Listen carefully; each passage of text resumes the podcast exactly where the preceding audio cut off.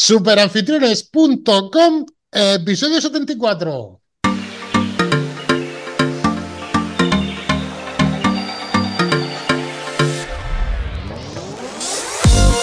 Damas y caballeros, muy buenos días y bienvenidos una semana más a Superanfitriones, un podcast sobre alquiler turístico, en general turismo residencial y algunos más que vais a ver hoy. Pisos, casas rurales, apartamentos turísticos y cualquier otro de alquiler vacacional, que precisamente esa es la novedad de hoy. Pero bueno, sigamos con la entrada. Nosotros estamos aquí para ayudaros en todo lo relacionado con el movimiento Airbnb y alquiler de corta estancia.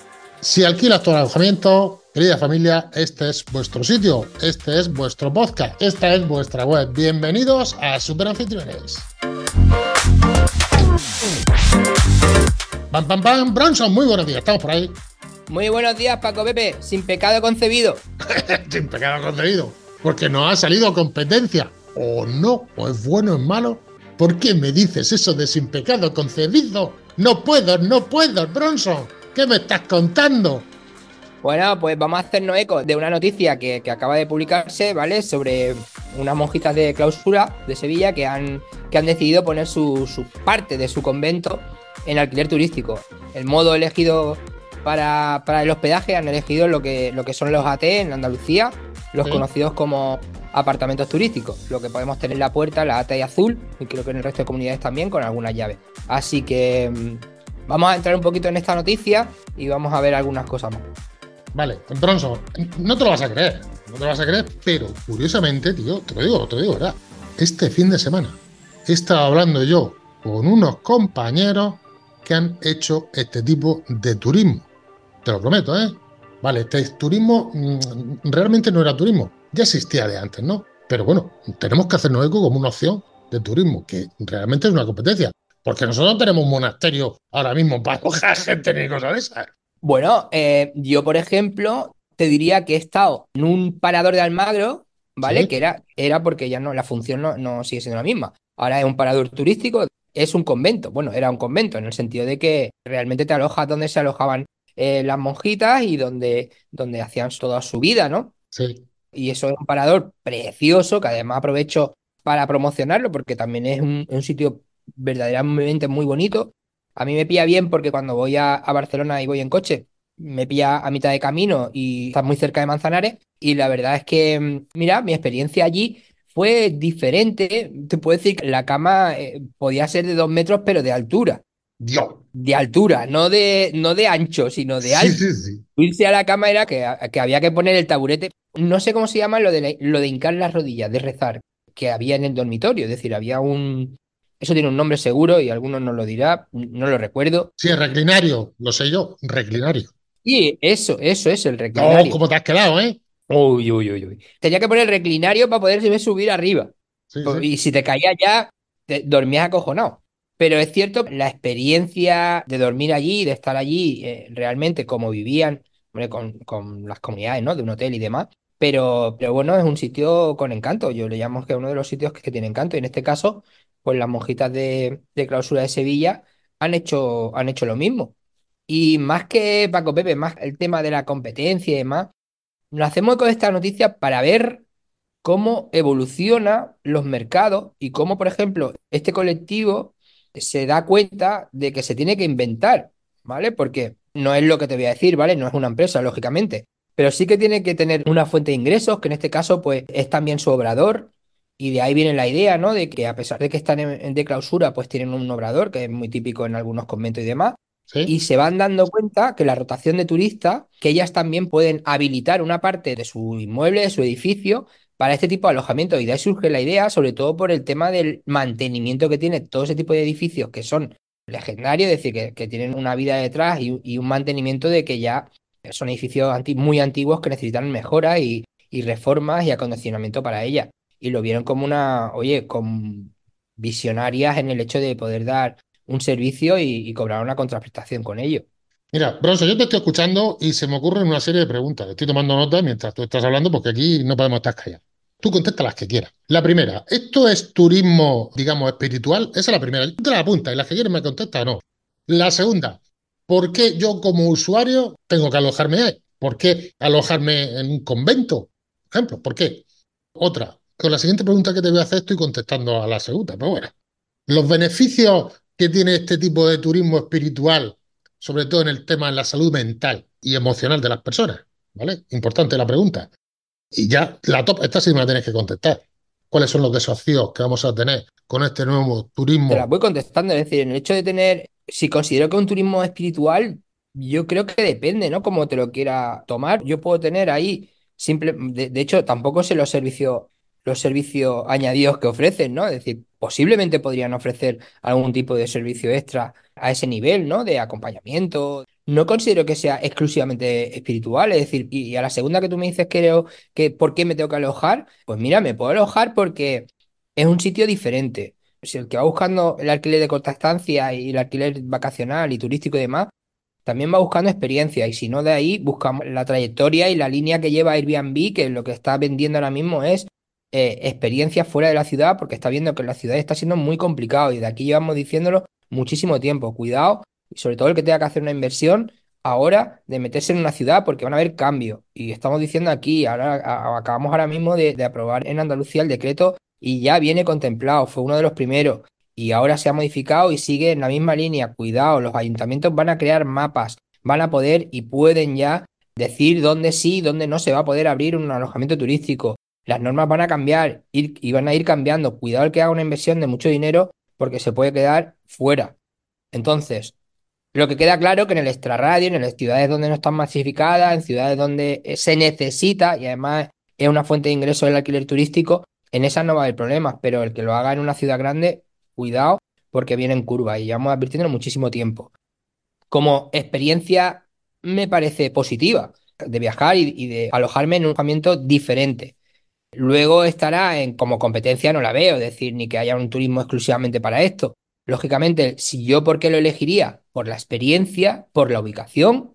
Es decir, quizá, oye, mira, acompañando ir una Semana Santa en Sevilla, a quien le guste, Sevilla o cualquier otra ciudad, y además poder alojarte en algo vinculado, es, como si va, no es lo mismo, ¿vale? Pero es como si va a ver un partido del Bernabéu y te alojas en la Castellana al lado o dentro, porque incluso hay, hay estadios de fútbol, por ejemplo aquí también, el de la Cartuja tiene un hotel dentro, una C-Hotel que está dentro del, estadio. Pues imagínate ver eh, un partido de la selección española o un Real Madrid-Sevilla y además alojarte dentro, que lo puedes ver desde la habitación, porque es una esquina donde, estás dentro del campo. Oh, qué guay. Hay varios, ¿eh? Yo conozco varios estadios que tienen eh, esa posibilidad. Entonces, para eso me, parece fantástica la idea y, yo, lo, yo me alojaría. De hecho, te he dicho que tenía una experiencia en, en el parador de Almagro y ha sido positiva.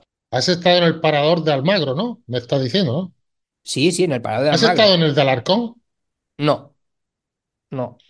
Pero es algo parecido, ¿no? Me entiendo que... Ha sido un espectáculo, tío. Sí, yo soy muy asiduo de paradores. Paradores eh, tiene, bueno, claro, son los edificios muy emblemáticos, incluso castillos y demás. Precisamente este de, Alarcón es un castillo.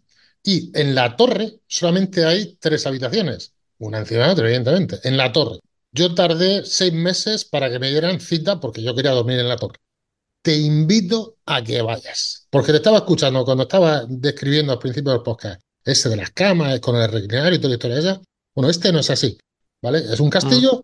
que lo han remodelado y en la torre hay tres dormitorios. Los muros son más grandes más ancho que mi despacho. Sí, sí, sí, sí. sí Es un espectáculo ese parador. Es un espectáculo. Pero bueno, no, no, estamos hablando de eso. Luego, al este tipo de turismo espiritual, o, o llamémosle como queramos, ¿cómo lo ves para el tema de la salud mental, que no me has contestado, y salud emocional? Es decir, este tipo de turismo. Bueno, cada vez más, sobre todo complejos de, edificios, es decir, como a los eh, apartamentos turísticos y demás, donde existe la posibilidad de tener eh, servicios relacionados con la salud, bienestar y la salud mental. Hablamos de programas de yoga. Entonces, esos programas, esos tipos de coaching que hacen grupales, como necesitan un sitio que le ofrezca ese servicio y que tenga, por ejemplo, las zonas rurales o en el mar y demás, aprovechan estas temporadas bajas para hacer ese tipo de, turismo. Joder. Pero no durante, no durante la temporada alta. Es decir, siempre hablamos de qué buscar en las temporadas bajas. Y yo tengo aquí algunos, algunos alojamientos que tiene una capacidad de 15, o sea, en total, ¿vale? Son varias unidades, pero que tiene una capacidad de 15, 20 personas y donde hacen grupos los fines de semana y demás con ese tipo de servicio, incluso de una semana y demás. Hacernos clases de yoga, hacer meditación, el tema de masajes, el tema de, de aprender algunas técnicas, es decir, me parece algo súper, súper, súper bonito.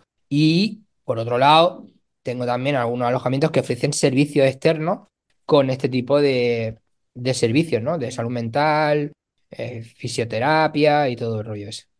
no tenemos un problema. Pues estamos en febrero, ¿eh? Pues tenemos un problema porque nosotros cuando hablamos debemos hablar desde la experiencia, desde el conocimiento. Y aquí eh, yo te estoy escuchando a ti y yo sé dónde he estado y con 10 euros al mes que cobramos de momento, bien, super anfitriones, y tenéis los cursos que tenemos aquí, todo lo que tenemos, no podemos hablar con conocimiento de causa. Es decir, super anfitriones no nos va a poder invitar a ti a tu familia, y a mí, a la mía, a vivir esta experiencia, con lo cual, o se suscribe aquí más gente con nosotros, o no podemos ir a hacer turismo espiritual, ¿eh? Y la culpa, de momento, la tienen 10 euros al mes. ¿Vale, Bronson? Y además ofrece la posibilidad de, asistir a nuestras mentorías. Creo que todavía da tiempo cuando este podcast se publique. Uno que ya, que bueno, que ya hay bastante gente apuntada, es sobre eh, poner a Booking a trabajar por nosotros. Es decir, que Booking trabaje por nosotros y aprovechar ese tirón que tiene Booking para realizar reservas directas con nosotros. Es decir, ahí vamos a aprender en esa mentoría cómo hacerlo. Además, sale un curso, va a ser un preámbulo del curso que publicamos cuando este podcast ya esté publicado. Seguramente el curso también lo está. En el aire. Estará en el aire. Y la verdad es que en esa mentoría, que sabemos que son los últimos jueves de cada mes, de momento todas las mentorías son gratuitas, y te puedes apuntar en superanfitriones.com barra mentorías. Así que yo creo que más servicio no se puede dar. Nadie tanto por tan poco, Bronzo, nadie tanto por tan poco. Otra pregunta con este tipo, relacionado con este tipo de alojamiento, que no lo sabemos, como acabamos de decir, porque no hemos vivido esta experiencia. ¿Esto es para ir solos, en pareja o en familia? ¿Tú qué opinas? Pues depende de, de tu pareja y de tu familia, yo creo, básicamente. ¿Por qué? Yo creo que como todo, si no compartes, es como si vas, yo qué sé, si vas a, a, un parque de atracciones y no, te, y no montan las atracciones porque es parte de tu familia o tu pareja no se quiere montar. Imagínate ir a un parque de atracciones como la Warner o Disney o donde sea donde tú vayas. Me espérate que me voy a montar, espérate que ahora vengo, espérate que voy, espérate que. No, es como. O, o te vas a, un, a un restaurante con la estrella Michelin y vas con alguien que no quiere comer, ya sea tu pareja o tu familia al completo. Pues todo es lo mismo. Es decir, si tú vas allí, pues quizá a lo mejor hace un un retiro espiritual solo y te viene bien. Y es más, posiblemente hasta tu pareja y tu familia te lo agradezca que te vayas solo. Es que te estoy escuchando, Alonso, te estoy escuchando. Te estás viendo, ¿verdad? Hay un chiste, hay un chiste que dice, oiga, tiene usted, le ha tocado usted un viaje, ¿vale? Dice, ah, qué bien, qué bien, que me ha tocado un viaje. Dice, mira, tienes dos opciones. Opción A, te puede ir con tu pareja, dice el tío, la ve, la ve. Dice la pareja, la ve, la ve, la ve. sin, saber, sin saber lo que era, ¿no? Hostia, qué bueno. No, no, no, no es, no es el caso, no es el caso, pero sí que, no sé, a mí me, yo creo que a esta altura de nuestra vida, y, te incluyo yo también, cuando tú me preguntas por qué hay que, y, yo ya estoy en la fase de por qué no hay que, es decir, ¿por qué no, por qué no hacemos eso? ¿Por qué no? Oye, en muchas ocasiones hasta ahora, pues hemos tenido trabas en nuestra vida, o bien económicas, o bien no hemos podido, o bien porque, no sé, y estamos en una etapa donde yo ahora siempre digo, ¿Y por qué no? Totalmente. Pero oye, si, si se me brinda la oportunidad, ¿por qué no me voy a poder alojar en un, en un convento? ¿Por qué no voy a tener la experiencia de, oye, de sentar? Yo creo que todo el mundo aporta y ese tipo de personas, bueno, en este caso las la monjas y, ese eh, ambiente que, que, se, que tiene que crear todo, tiene que ser un sitio donde se tiene que hacer una charla, bueno, si son de clausura, bueno, habrá alguna que esté fuera, pero tiene que haber un, tiene que ser una experiencia muy bonita. Al margen, ya digo, como si me hice unas monjas, como si me hice un centro budista, como si me dices un indio, como si me dices lo que sea. Eh, ¿Por qué no tener esa experiencia e incluso a partir de ahí tener una mejor o peor concepción de, cada cosa? Es decir, yo creo que es una manera de instruirse también. Totalmente. Y he dicho al principio del podcast que me habían comentado precisamente este fin de semana con eso. Y la experiencia me han dicho, valga redundancias, que ha sido de escándalo. Buenísima. Buenísima. No pueden decir cómo ni de qué manera, porque no sé qué rollo hay, de secreto, no sé qué sea. Otra cosa que acaba de decir, tú has dicho el por qué no. Vale. Un amigo mío me dijo hace poco que estamos teniendo una edad ya que los caprichos tienen que ser obligaciones o se tienen que convertir en obligaciones. Es decir, tengo un capricho de, no, no, tienen la obligación de. Tengo el capricho de ir a un convento, no, no. Ya tenemos una edad que es, tienen la obligación de ir a un convento y ver esa experiencia. ¿Sabes, ¿Sabes con la obligación que me veo? Esto ya es una cosa, una cuestión personal, a ver si a ti te ha venido también la luz. Ahora me veo la obligación de tener esos caprichos y de dar esos caprichos a mi alrededor. Sobre todo los que están por encima. Y me veo la obligación de decir, oye, hay gente que ya ha hecho los deberes en la vida y, nos está pasando el testigo y hay que ayudarles a, conseguir esos caprichos eso, o esos sacrificios que han hecho por nosotros. Y, mira, se me ponen los pelos de punta porque, porque llevo un tiempo, una temporada, pensando en eso muchísimo y cada vez que tengo la oportunidad lo hago. Así que Paco Pepe. Escucha, que el podcast lo has dejado muy arriba, ¿eh? Con lo cual, si te parece, los que habéis llegado hasta aquí, que den like, que compartan y todas esas cosas. Y no vamos a seguir porque lo has dejado muy alto, Bronzo. Lo has dejado muy alto con la reflexión que acabas de hacer con nuestros predecesores. Así que un saludo, buena reserva y Padre Nuestro. Hay memoria purísima, ¿no? un abrazo, Bronzo. Un besito, adiós. Adiós. Hasta luego, hasta luego.